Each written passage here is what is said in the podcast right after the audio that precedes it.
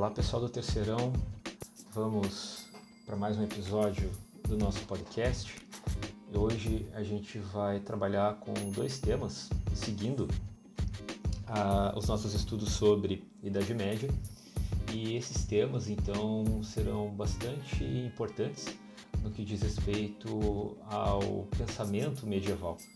Nesse sentido, a gente vai falar então do processo de cristianização da Europa, ou melhor dizendo, como a igreja se estruturou nesse sentido. Tá? E na sequência, a gente vai falar também sobre a arte e a cultura na Idade Média.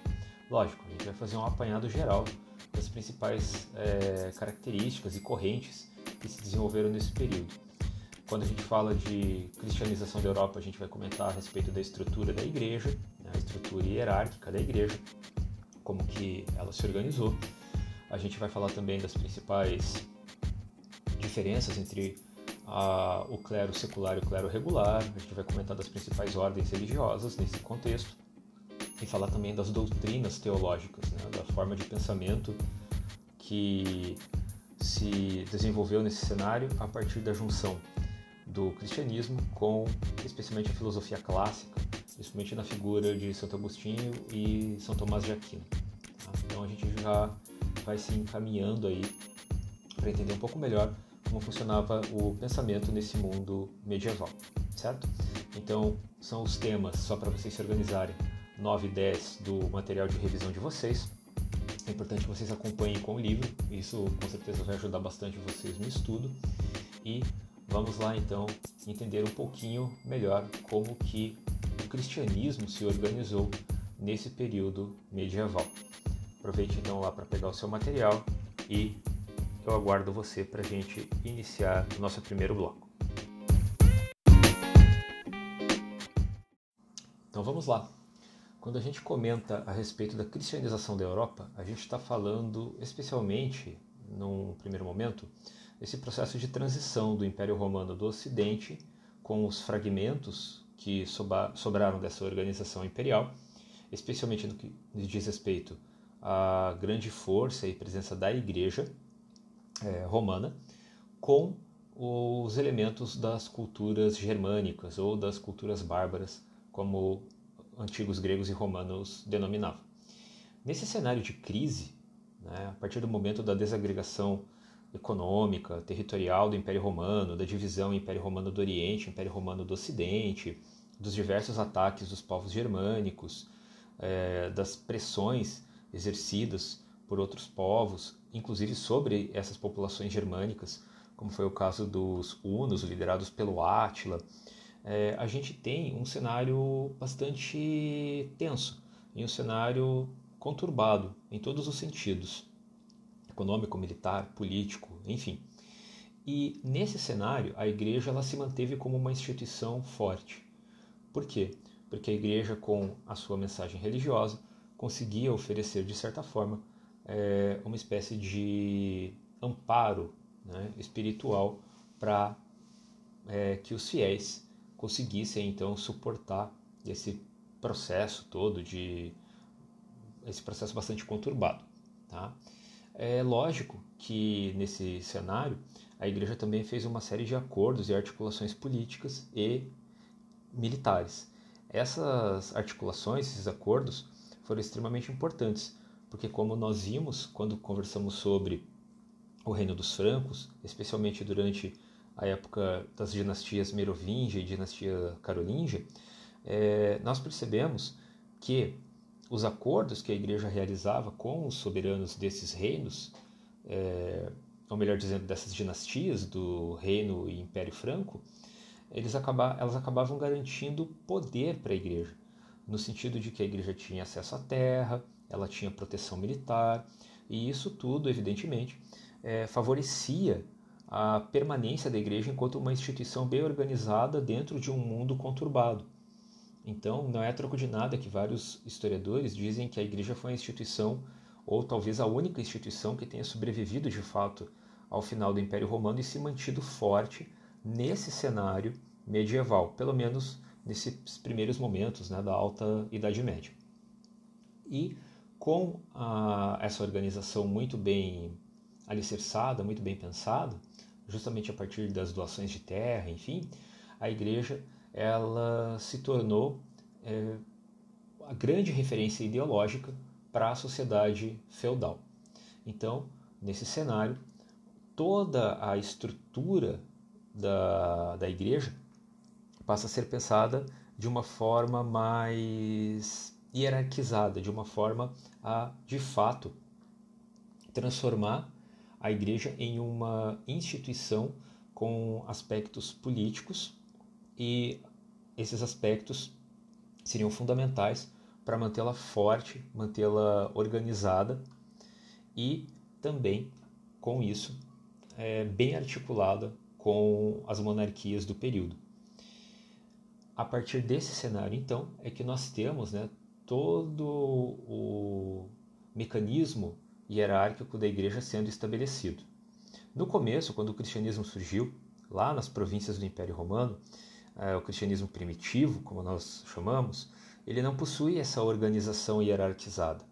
Né? Inclusive, pelos próprios relatos bíblicos, a gente percebe isso. Né? Tem uma frase bastante famosa atribuída a Cristo no, na Bíblia que diz o seguinte, né?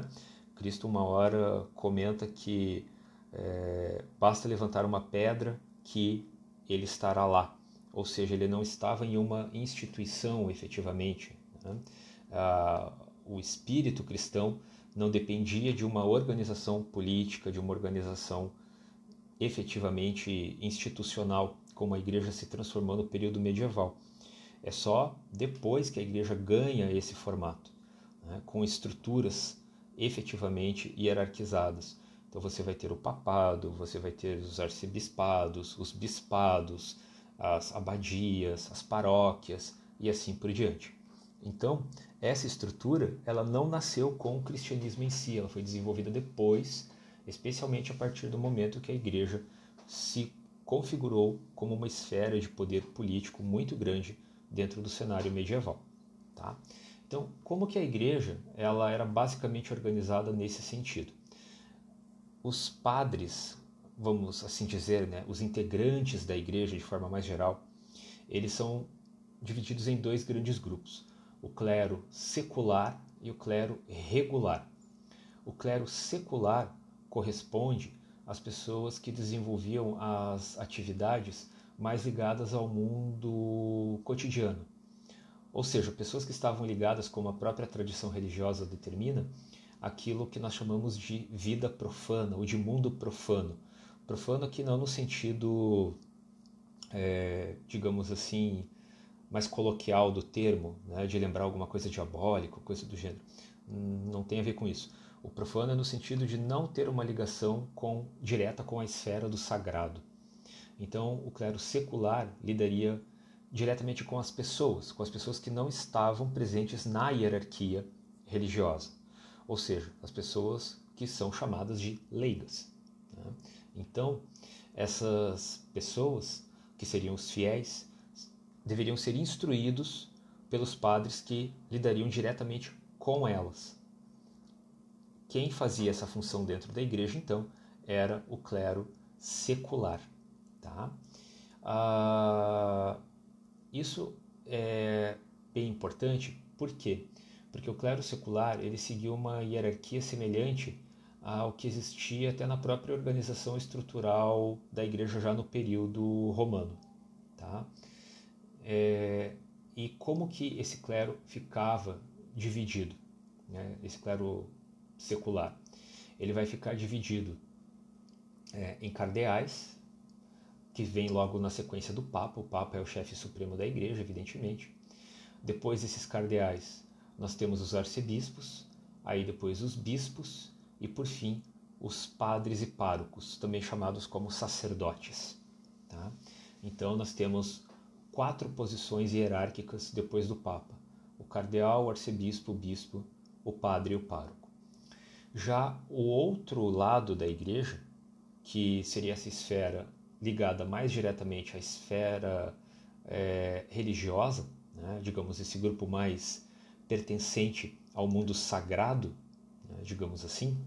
Não que o clero secular não tivesse ligado com questões religiosas, é claro que estava, mas ele lidava com as pessoas comuns Já o clero regular, não.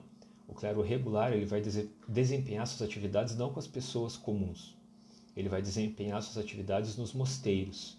Né? Então, evidentemente, as pessoas que vão fazer parte do clero regular são os monges, seguidos dos abades. Tá? Então, dentro da igreja cristã, nesse período medieval, isso vai permanecer até hoje, nós temos essa divisão. No livro de vocês, na página 46, tem um diagrama né, com algumas figurinhas ali que são bem interessantes e sintetizam bem esse processo todo. Então nós temos uh, o Papa no topo e depois as duas divisões do lado esquerdo com o clero regular, com o clero secular, desculpem, e do lado direito com o clero secular. Tá? É, nesse cenário, então, é importante a gente perceber essas distinções. Tá? Por quê? Porque o clero regular não é a mesma coisa que o clero secular. Pessoas que integravam o clero regular ficavam nos mosteiros, né? que é uma palavra derivada do grego, que significa algo como residência solitária. Já o clero secular fica ligado diretamente com a população, é quem vai cuidar das paróquias e assim por diante. Tá? Só uma pequena correção, então, né? lá no diagrama do livro de vocês, no lado esquerdo nós temos o clero secular e do lado direito, aí sim, o clero regular. Tá? Basicamente, a organização da igreja em termos hierárquicos é essa. E nesse cenário, os mosteiros de, é, que surgiram ali no começo da, da Idade Média, a partir das invasões bárbaras, enfim, eles tiveram um papel extremamente importante. Apesar de serem pessoas que se dedicavam muito mais ao pensamento da doutrina religiosa, efetivamente, do que com questões cotidianas da fé, os monges atuavam nesse primeiro, nesses primeiros momentos como peças importantes para justamente tentar garantir um pouco de segurança para as pessoas frente a um mundo de incertezas.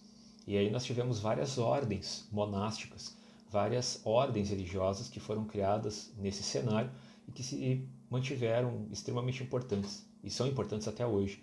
A gente tem a ordem dos beneditinos, a ordem dos franciscanos, a ordem dos dominicanos. Essas são as três, talvez, maiores que a gente pode citar nesse contexto todo. Tá? Dentro da questão hierárquica da igreja, o que nós temos para apontar neste período, evidentemente, é isso. A gente vai falar agora então um pouquinho das doutrinas teológicas, de como o pensamento religioso se é, desenvolveu a partir de uma junção com aspectos da filosofia grega e também da filosofia romana. Mas a gente vai falar isso no nosso próximo bloco. Pois bem, pensando então nas características das doutrinas teológicas que se desenvolveram ali durante a Idade Média, a gente tem dois grandes nomes né, que são os expoentes desses temas. Eles são a figura do São Tomás de Aquino e a figura de Santo Agostinho. A gente vai falar é, primeiro do Santo Agostinho. Né? O Santo Agostinho, também conhecido como Agostinho de Hipona, ele vai viver já no final do Império Romano. Tá? Então ele viveu ali entre metade do século IV e o século V. Tá? E ele foi um dos principais responsáveis por criar toda a teologia da Igreja Católica efetivamente, né? especialmente nesse cenário conturbado que o Império Romano passava nesse momento. Basicamente, o que o Santo Agostinho vai desenvolver é uma mistura, uma síntese de aspectos da filosofia clássica greco-romana com os elementos do cristianismo. E a gente pode sintetizar o pensamento dele com base na ideia de que o Santo Agostinho considerava a salvação da, a, da alma, a salvação eterna das pessoas, como algo inato, ou seja, já estava presente na pessoa. A salvação é algo que já está em você, pois, de acordo com ele, apenas as pessoas realmente escolhidas, as pessoas predestinadas, ou seja, que já tinham o seu destino traçado, evidentemente por Deus, é que conseguiam alcançar isso né, essa salvação. Nesse sentido, o Santo Agostinho ele acreditava na superioridade do bem em relação ao mal, e também defendia a ideia de que toda a criação divina era evidentemente boa e na impossibilidade das pessoas se salvarem fora da igreja. Vejam, esse é um elemento extremamente importante. Por quê? Porque essa característica do pensamento de Santo Agostinho, de que a pessoa não pode se salvar fora da igreja, vai garantir o monopólio dos bens de salvação nas mãos dessa, dessa instituição.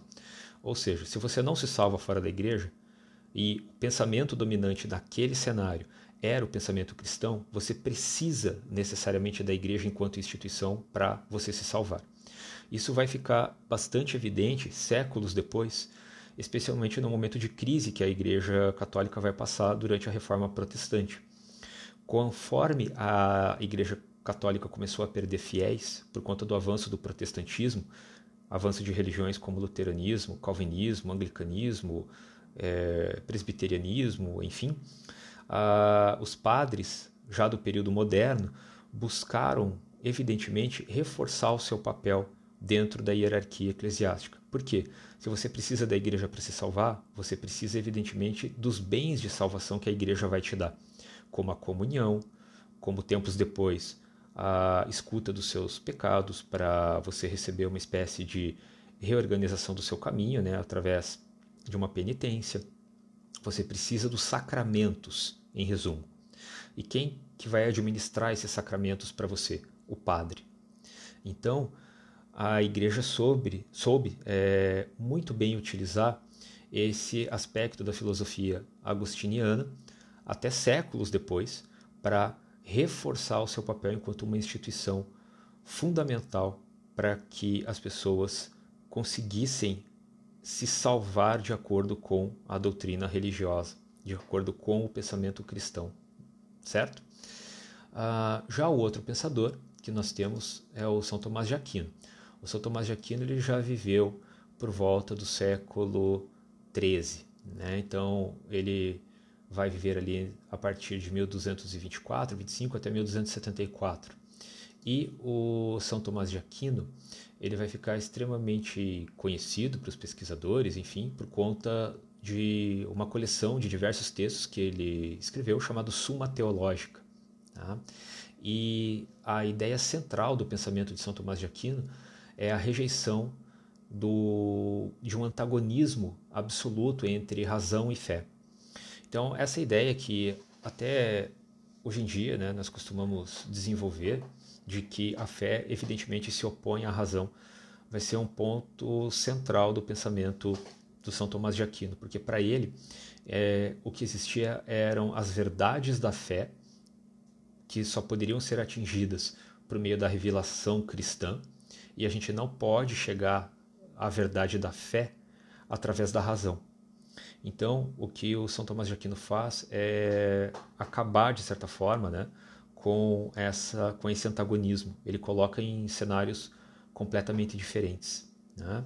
Só que para ele, evidentemente, né, nem todas as verdades seriam alcançadas é, a partir apenas da fé.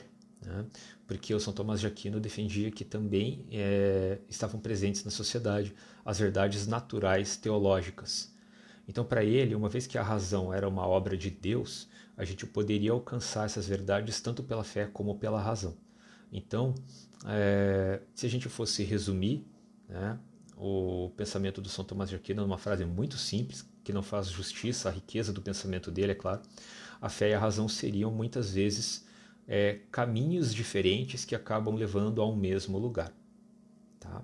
Então, a gente tem essas duas correntes de pensamento religioso sendo a, as correntes predominantes no período medieval. Em um primeiro momento, com Santo Agostinho, Agostinho de Hipona, né? Já num, num momento posterior, com o pensamento do São Tomás de Aquino, certo?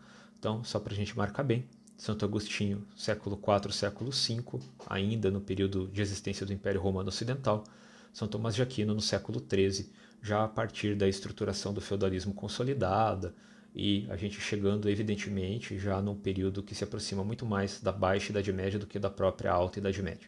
Ok? Então, os pensamentos religiosos nesse cenário são esses. A gente vai falar agora no próximo bloco a respeito da arte e da cultura no período medieval, lembrando e apontando as principais características desses dois campos neste contexto.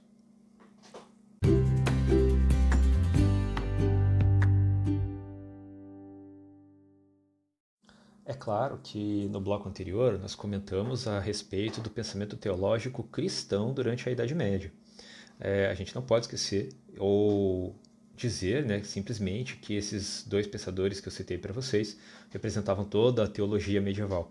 Nós temos vários pensadores árabes, a, a, religião muçulmana já estava extremamente forte e bem organizada nesse período, inclusive em diversos territórios da própria Europa, como na Península Ibérica os atuais Portugal e Espanha.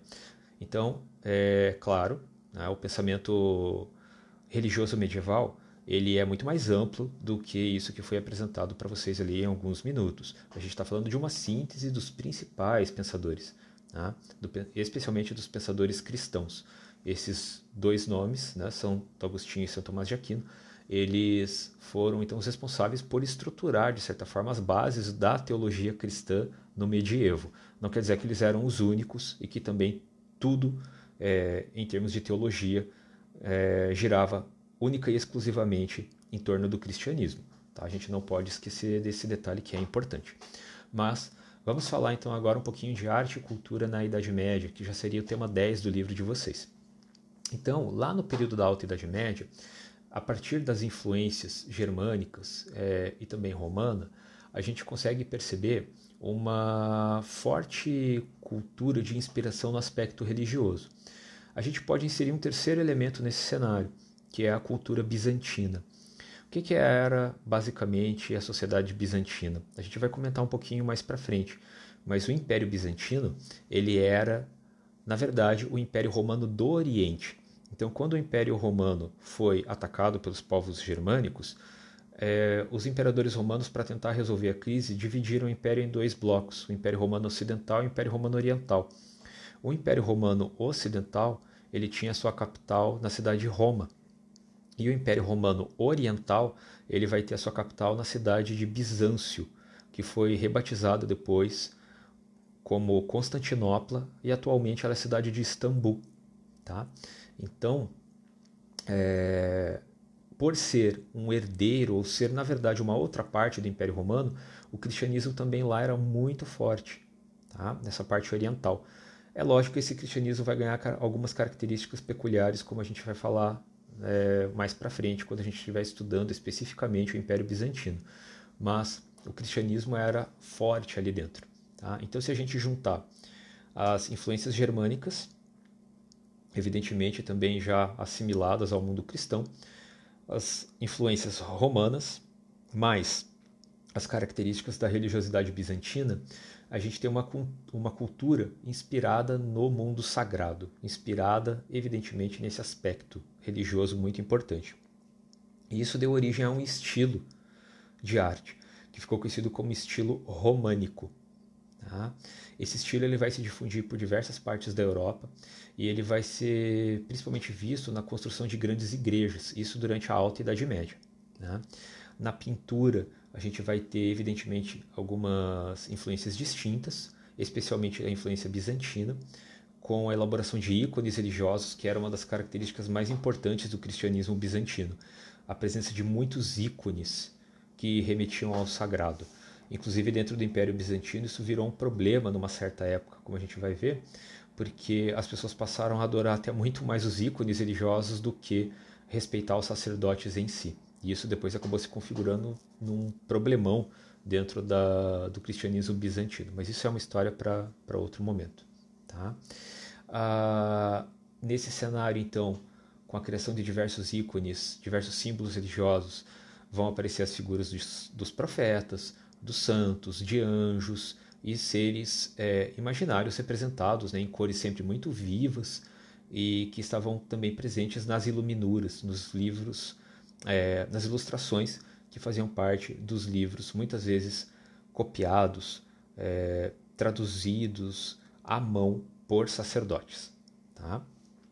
Já na parte mais da escultura, a gente vai perceber principalmente a escultura em pedra, né? e uma influência muito grande do estilo clássico, né? especialmente é, da questão das colunas gregas, enfim. Também, é claro, uma influência romana bem grande nesse cenário das construções e é, alguns motivos, né, alguns detalhes também marcados por uma influência celta e dos visigodos. Tá? Mas sempre, apesar dessas influências bem variadas, o tema religioso predomina. Né? O tema bíblico ele acaba predominando, certo?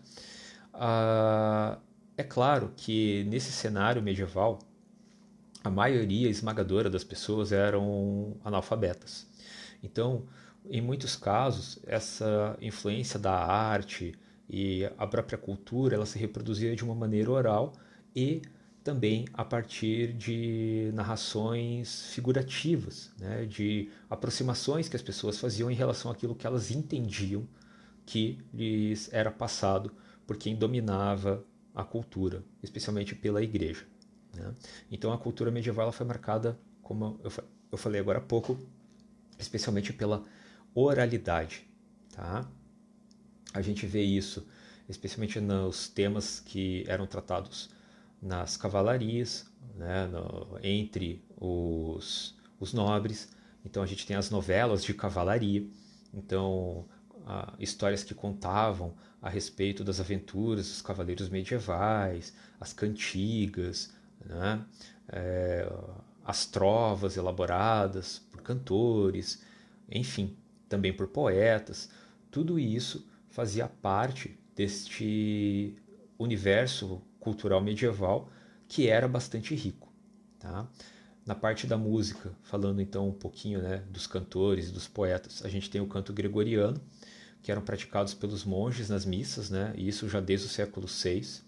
No século XI, a gente vai ter a escrita musical para que fosse é, possível reproduzir, né, a partir das partituras, enfim, das notações musicais efetivamente ali transcritas no papel, é, reproduzir as canções em missas, enfim, e em situações nas quais se demandava uma grandiosidade, né? É, no culto religioso. Tá? Ah, já no que diz respeito à educação, efetivamente, a igreja ela começou a organizar escolas com o objetivo principal de formar sacerdotes, sempre priorizando estudos e debates teológicos orientados por aquelas duas correntes que nós comentamos no bloco anterior, né, de pensamento do Santo Agostinho e de São Tomás de Aquino. E o ensino ele era dividido em no ensino elementar, no qual as pessoas aprendiam a escrita, a leitura, é, aprendiam os números, e o ensino superior, que era realizado em dois ciclos. O trivium, se chama trivium porque ele era composto por três grandes matérias. A dialética, que é a ideia de você ter um pensamento que representa uma tese. Esse pensamento que é uma tese, que é uma um conceito, uma ideia, ele vai ser contraposto a uma antitese, ou aquilo que nós chamamos de antítese, e como resultado nós teremos uma síntese. Então você pega uma ideia, opõe essa ideia ou contrasta ela com algum outro pensamento e o resultado vai ser a síntese. Além da dialética, nós tínhamos também a gramática e a retórica, tá? que é a retórica a arte do bem falar. Né? Então, isso formava o trivium. E o outro composto do ensino superior nesse cenário, né, é, ele vai ser, vai ser chamado de quadrivium, porque daí já tinha quatro, com, quatro elementos, né, quatro disciplinas, digamos assim. Seria a música, a geometria, a aritmética e a astronomia. Então, nesse cenário, tá? especialmente do estudo do quadrivium, é que vai se desenvolver ali a partir do século XI as primeiras universidades e, como vocês já podem perceber, elas vão estar ligadas diretamente com a cultura religiosa. Então é a partir do pensamento religioso medieval cristão que nascem as universidades. Por quê? Porque a igreja dominava a produção cultural nesse cenário, como a gente já vem falando aí desde o início desse episódio do nosso podcast. Então, as universidades elas funcionavam como uma espécie de diria assim, de agrupamento, quase uma agremiação entre professores e alunos que estavam interessados em determinadas áreas do saber. E essas universidades, já naquele cenário, é, entregavam diplomas, títulos, segundo os seus regulamentos, né? e elas também tinham autonomia para se governar, para se administrar, apesar de estarem submetidas a um poder central, que poderia ser o rei ou até mesmo o próprio Papa.